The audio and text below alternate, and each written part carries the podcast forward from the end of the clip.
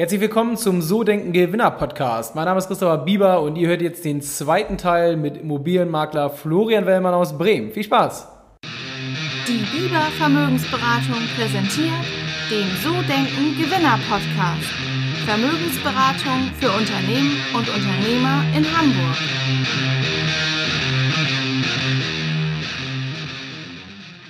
Ja, bevor wir mit dem Interview Teil 2 starten, nochmal kurz ein Hinweis in eigener Sache. Und zwar suchen wir momentan noch einen Vermögensberater. Ich hatte das ja vor ein paar Podcast-Folgen auch schon mal angekündigt, dass wir zwei suchen. Einen konnten wir mittlerweile besetzen. Der zweite, da sind wir immer noch auf der Suche. Und ich würde mich freuen, wenn ihr jemanden kennt, der bei einer Bank, bei einer Versicherung, bei einer anderen Beratung arbeitet, unzufrieden ist mit seinem Job, einfach keinen Spaß mehr hat, ein junges, dynamisches Team sucht, ähm, eine berufliche Perspektive und ähm, ähm, ja, einfach auf der Suche nach einer neuen Herausforderung ist. Wenn ihr dem einfach mal Bescheid gebt, dass er sich bei mir meldet direkt, kann er gerne machen unter christopher.sodenkengewinner.de oder ansonsten unter biber-vermögensberatung.de. Also ich glaube, da findet man genug, wenn man googelt. Ja, ich würde mich freuen über eure Empfehlung und wünsche euch jetzt viel Spaß beim zweiten Teil mit Florian. Welche Eigenschaften zeichnen dich am meisten aus? Was würdest du sagen? Großzügigkeit. Mhm das ist, äh, das hat der liebe Gott mir irgendwie so in die, ja, ins Herz gelegt, großzügig zu sein. Ähm, ja, ich versuche natürlich ein guter Ehemann und Vater zu sein, ähm, ja, offen zu sein für viele, viele Dinge, positiv zu sein, ähm, total ehrgeizig zu sein, ja, dankbar, dankbar zu sein. Auch das sage ich immer jeden Morgen. Danke für das, das, das, das. Das gibt ja so tausend Sachen, für was man dankbar sein kann ja, nicht undankbar. Ich glaube, das ist auch ein wichtiger, wichtiger Punkt. Ja, das sind so jetzt die Eigenschaften, die mir so spontan mhm. in den Kopf kommen. Okay. Ja. Ähm, ich würde gerne mal so in den zweiten Teil gehen. Du als Führungskraft, ähm, Thema Mitarbeiterführung. Wie führst du dein Team? Gibt es da klare Abläufe und Strukturen? Mhm. Ja, also ich versuche natürlich ähm, durch meine ja, nicht sensible Art, aber durch meine, durch meine offene Art, auch wenn ich mit meinen Mitarbeitern spreche oder rede, nicht irgendwie so von oben herab. Bei uns ist die Struktur relativ auf Augenhöhe und äh, das versuche ich natürlich auch in mein gesamtes Team zu implementieren, mit denen so das da umzugehen. Ähm, ich, ja, ich würde sagen, ich bin schon netter Chef und äh, äh, äh ja, ja, das ist, das ist so meine Antwort darauf. Und gibt es klare Abläufe, Strukturen, wie alles so durchgetaktet ist bei euch? Also ja, natürlich, klar. Arbeitsabläufe und so sind klar durchstrukturiert. Wer hat welche Aufgabe mhm. zu, äh, zu übernehmen? Das heißt, ähm, ich kümmere mich natürlich bei uns vorwiegend um den Objekteinkauf. Das heißt, dass Objekte rein, reinkommen, entweder über Marketing oder über äh, Kaltakquise oder über unser Netzwerk, wo wir halt sehr, sehr viele Objekte auch reinbekommen. Und äh, genau, wenn wir dann irgendwie ein Objekt reingeholt haben, dann fängt halt so eine Maschinerie irgendwie an zu laufen, wie, okay, das Objekt muss äh, fotografiert werden, muss vermessen werden und das, da kümmert sich dann komplett der Innendienst drum. So, und dann wird dann äh, bei jedem Objekt irgendwie individuell äh, entschieden, okay, welcher Vertriebler äh, in dem Moment passt am besten zu dem Eigentümer. Ja? Mhm. Welches Gebiet ist das? Und okay, der Eigentümer ist jetzt so und so. Ich glaube, da schicken wir mal unsere äh, ja, unsere liebe Saskia dorthin, die sich gut um den Eigentümer kümmern kann. Oder irgendwie da ist eine ältere Frau, oder schicken wir unseren lieben, liebevollen Mike hin, der sich da richtig gut um die alte Dame kümmert und ja, so, so wird das dann sozusagen aufgeschlüsselt und, und, und gut verteilt. Ja. Okay. ja. ähm, sehr schönes Bild, sehr schönes Bild. Ähm, Gibt es bei dir ähm, Team-Events, um Mitarbeiter zu motivieren ja. und das Unternehmen zu binden? Machst du sowas? Ja, ja. Also wir treffen uns immer einmal im Quartal und machen dann mal Minigolf, mal Go-Kart fahren, mal irgendwie ein Spargel essen oder wie auch immer. Oder wir verbinden das eine mit dem anderen. Haben wir jetzt gerade vor kurzem gehabt ähm, weil ich einfach möchte, dass ich, klar, man kann nicht immer so viel Zeit mit den, mit den Mitarbeitern auch verbringen, weil einfach Zeit knapp ist. Aber nichtsdestotrotz versuche ich das, und das klappt auch immer, mhm. ähm, dass wir uns einmal im Quartal treffen, äh, ja, einfach ein, ein schönes Mitarbeiter-Event machen, Mitarbeitergespräche führen und so immer im Austausch sind.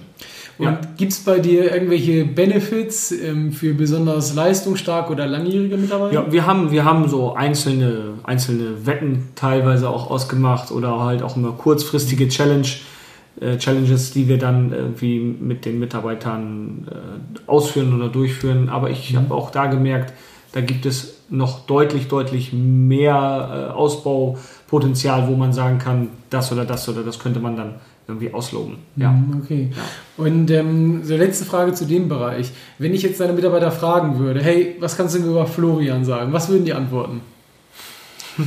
das musst du die fragen, ich weiß es nicht. Keine Ahnung, ich, ich versuche immer, äh, immer authentisch zu sein, egal ob das privat ist oder ob das ein Business ist, das, weil, weil unsere Firma halt genauso auch heißt wie ich, äh, ist das komplett fließend und wir haben mit Leuten, die, mit denen wir Kundenkontakt haben, haben wir auch teilweise privat zu tun und deshalb versucht man einfach immer ehrlich, authentisch und ja, sich nahbar zu geben und irgendwie ein guter Mensch zu sein. Mhm. Ja, was würden die sagen? Ich weiß nicht. Der ist ein, ja, der ist kein Laberkopf, sondern äh, der, der macht auch ein. Ähm, vielleicht ist er manchmal nicht ganz so kommunikativ und äh, vergisst manchmal was selber und äh, vergisst uns dann alle selber zu informieren. Das, sagt er, das sagen die vielleicht, aber ansonsten äh, glaube ich, wäre das Feedback grundsätzlich positiv. Das glaube ich schon, ja. okay, sehr gut. Ähm, gehen wir mal so in den letzten Teil. Ich glaube, da werden wir eine Menge jetzt noch mitnehmen von dir. Ja. Ähm, Florian Wellmann als Unternehmer, also wirklich du als Unternehmer. Ähm, auch wieder mal so eine grundsätzliche Frage. Was war so, seitdem du selbstständig bist, die beste Entscheidung, die du getroffen hast? Mhm. Die beste Entscheidung?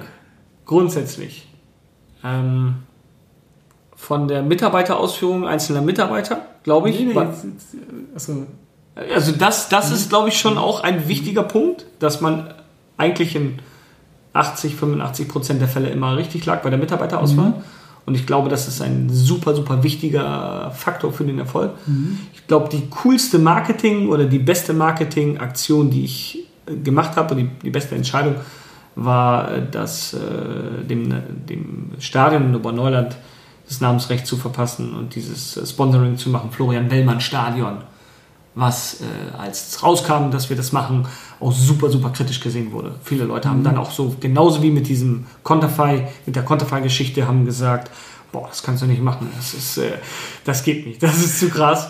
Und äh, auch da war es mir egal, was viele sagen. Und ich habe gesagt, wir machen das jetzt einfach, weil das halt keiner machen würde. Und das war, glaube ich, so der, der, der coolste Clou, den wir so gemacht haben, ja. Mhm. ja. Ähm, was würdest du sagen, warum war das die beste Entscheidung?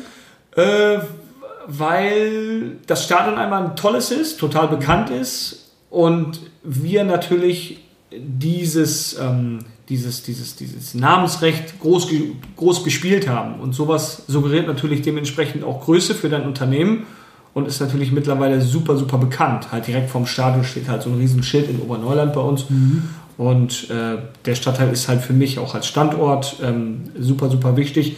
Der Verein natürlich, der FC Oberneuland, den habe ich mittlerweile richtig lieb gewonnen. Ich bin selber auch dort in der Nähe aufgewachsen, kannte den also auch schon Ewigkeiten.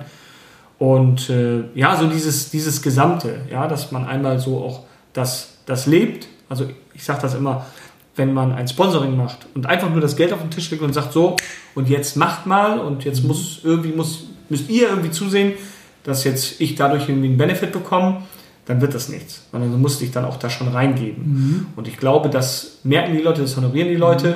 und dadurch ist auch das Ganze hat ein rundes Bild einfach bekommen und ist nicht einfach hier, ja, der Wellmann, der hat da einfach jetzt mal irgendwie mhm. äh, den, den, sein Stadion nach seinem Namen benannt, sondern das passt einfach irgendwie ineinander. Mhm. Ja, dass unser, ne-, unter, unser Unternehmen auch hinter diesem Verein steht und dass wir auch gut zu diesem Verein passen. Mhm. Und dadurch nehmen die Leute das gut an. Und keiner sieht das mittlerweile kritisch. Vielleicht Einzelne, aber auch das ist mir egal. okay, sehr, sehr cool. Ähm, natürlich jetzt die Gegenfrage. Was war denn die schlechteste Entscheidung, die du getroffen hast, seitdem du selbstständig bist? Und was hast du daraus gelernt? Äh, die schlechteste? Also gefühlt ist das unser äh, noch Internetanbieter, der uns die Homepage gebaut hat.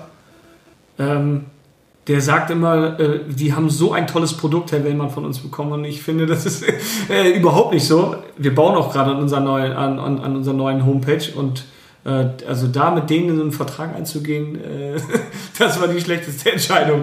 Aber äh, auch, auch da wieder. Ja, das ist äh, eine Fehlentscheidung, die auf jeden Fall irgendwie wieder zu äh, gerade zu biegen ist. Und ja, mein Gott, dann ist das so. Und was hast du daraus gelernt, sozusagen? Äh, nicht immer so schnell gleich irgendwie den, den, den äh, Anbietern gleich zu vertrauen. Ich bin da immer ganz schnell für zu haben. Mhm. Das haben ja sowieso irgendwie Verkäufer so an sich, dass die ja gerne verkaufen, aber dann auch selber sich viele, viele Dinge so verkaufen lassen. Ja, da ein bisschen achtsamer und, und schlauer umzugehen mit mhm. und äh, das ein bisschen besser zu hinterfragen. Mhm, okay. Ja. Ja, sehr schön. Ähm, kommen wir mal so zum, zum Unternehmen an sich. Gab es bei dem Unternehmen einen Tipping Point? Und wenn ja, wie sah der aus? Mhm.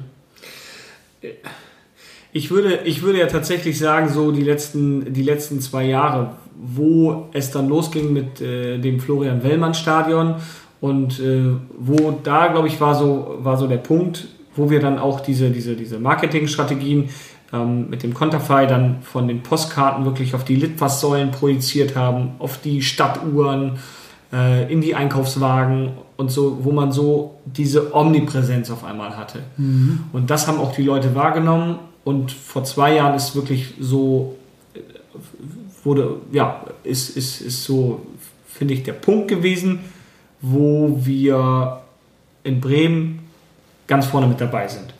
Und das ist so die letzten zwei Jahre passiert. Und das war so einfach durch diese Omnipräsenz unterstrichen, vor allen Dingen, ähm, wo wir dieses Namensrecht vom FC Oberneuland, das Florian-Willmann-Stadion, benannt haben. Also schon das ja. Marketing. Ja, ja, ja, definitiv, definitiv, mhm. definitiv.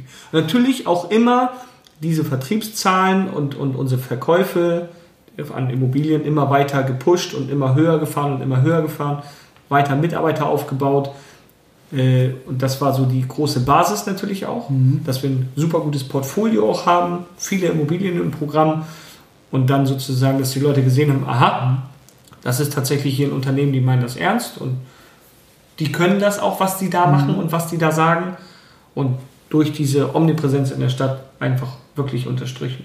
Okay, ja. cool. Und ähm, das passt auch ganz gut dazu. Positionierung. Wie wichtig ist das Thema Positionierung für dich? Super wichtig.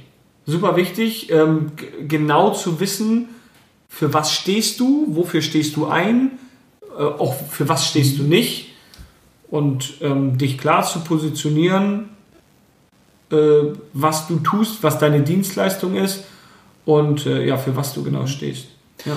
Ähm, ich habe äh, ja schon mal Marcel Remus äh, interviewt, hatte ich hier im Vorfeld erzählt und der nimmt der erste Immobilien ab einem gewissen Wert. Und ich habe ja bei dir gesehen, du bist auch schon sehr hochpreisig unterwegs. Gibt es bei dir da auch so eine Positionierung, dass du sagst, erst ab Summe XY nehmen wir überhaupt Aufträge an? Nö, bei uns gibt es das nicht, weil wir jetzt, natürlich sind wir auch in Hamburg unterwegs, aber äh, gerade jetzt hier in Bremen kann man jetzt nicht sagen, hier sind Objekte irgendwie ab 800.000, 900.000 Euro interessant, weil dafür ist der Markt einfach ja, zu klein dafür. Mhm.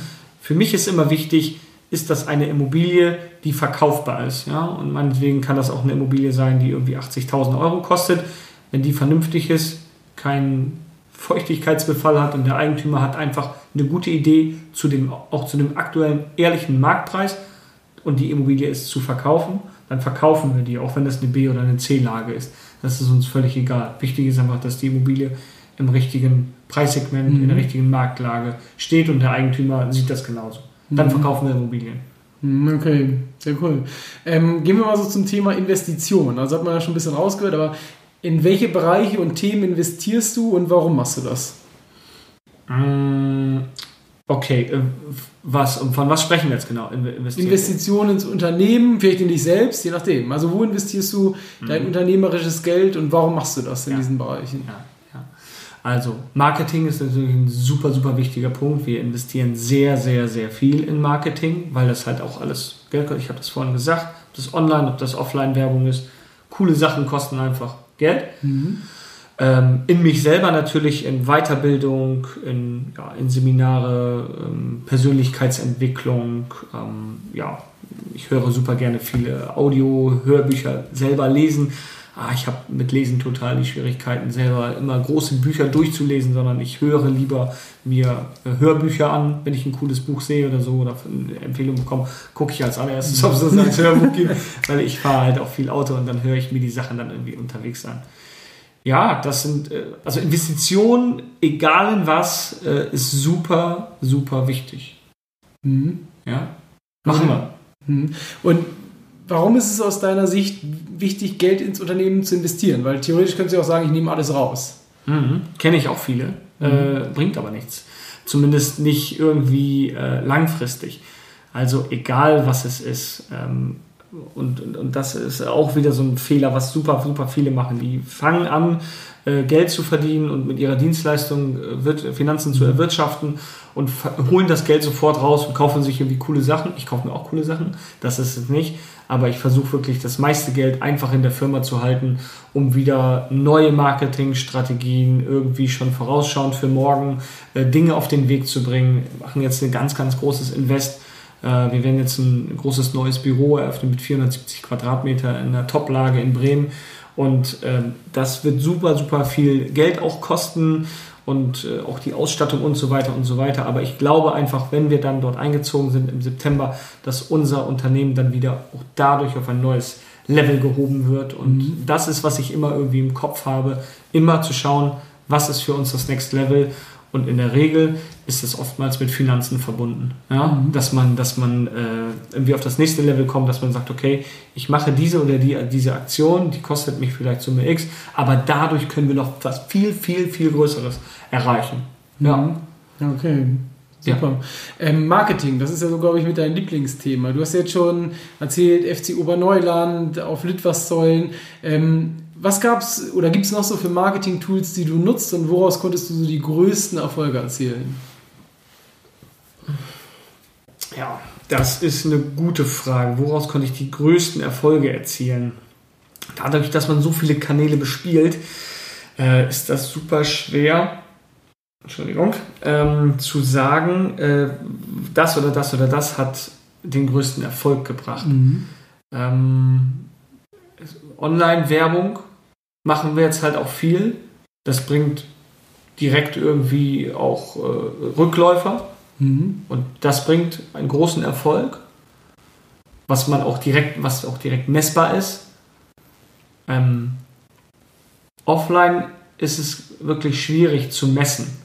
Und da ist es auch wieder so dieses, dieses gesamtheitliche, diese gesamtheitliche Omnipräsenz. Aber ich würde sagen, was bringt den, was bringt den größten Erfolg, ist tatsächlich so die, die Online-Werbung mittlerweile. Mhm. Ja, weil das wirklich dann auch eins zu eins zu messen ist. Mhm, okay. Ja. Ähm, und ja, dann sind wir schon fast am Ende eigentlich. Ja. Letzte Frage, immer so eine ganz spannende, bin gespannt auf deine Antwort. Was würdest du Menschen empfehlen, die sich selbstständig machen wollen? Ähm, erst einmal einen guten Plan in der Tasche zu haben. Ähm, genau zu wissen, was, was, was, was, was will ich überhaupt erreichen, was will ich überhaupt machen. Ja, und einfach ohne Ende fleißig und ehrgeizig sein. Und ich glaube, damit überholt man, überholt man jedes Talent, überholt man auch jeden guten Plan. Wirklich für seine, für seine Passion, die man da antritt, alles zu geben, keinen großen Plan B zu haben, zu sagen, okay, wenn das nicht funktioniert, dann mache ich das. Oder wenn, wenn das nicht funktioniert, mache ich das sondern irgendwie einen Plan zu haben und sagen, und ich werde nicht vorher ruhen, bis, bis dieses hier, was ich jetzt hier angefangen habe, äh, bis das nicht erfolgreich ist. Mhm. Ja. Okay. Sehr cool. Dann, ähm, Florian, bedanke ich mich bei dir für die Zeit. Ähm, wenn man jetzt mehr über dich erfahren möchte, vielleicht eine Immobilie kaufen möchte, wo kann man dich finden? Was gibt es über dich? Ja, also wir haben einmal äh, eine Homepage, florian-wellmann.de. Mhm. Das ist unsere Firmenseite. Über Facebook findet man uns, über Instagram. Ja. Also überall vertreten, sehr ja, gut. Genau. ja, sehr cool. Also nochmal vielen, vielen Dank für die Zeit. Da Danke waren dir.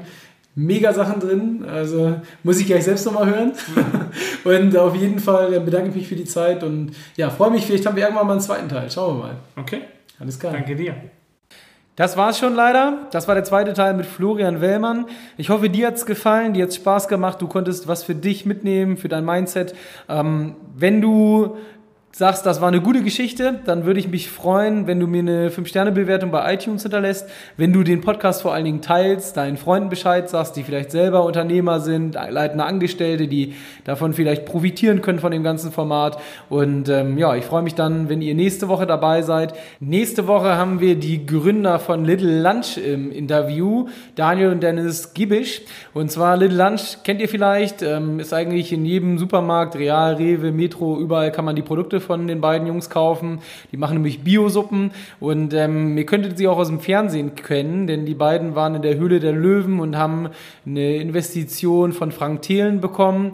Also sind auch auf jeden Fall aus dem Fernsehformat bekannt. Ihr könnt euch freuen drauf, sind zwei coole Jungs, war ein cooles Interview und dann hören wir uns nächste Woche im Podcast. Bis bald.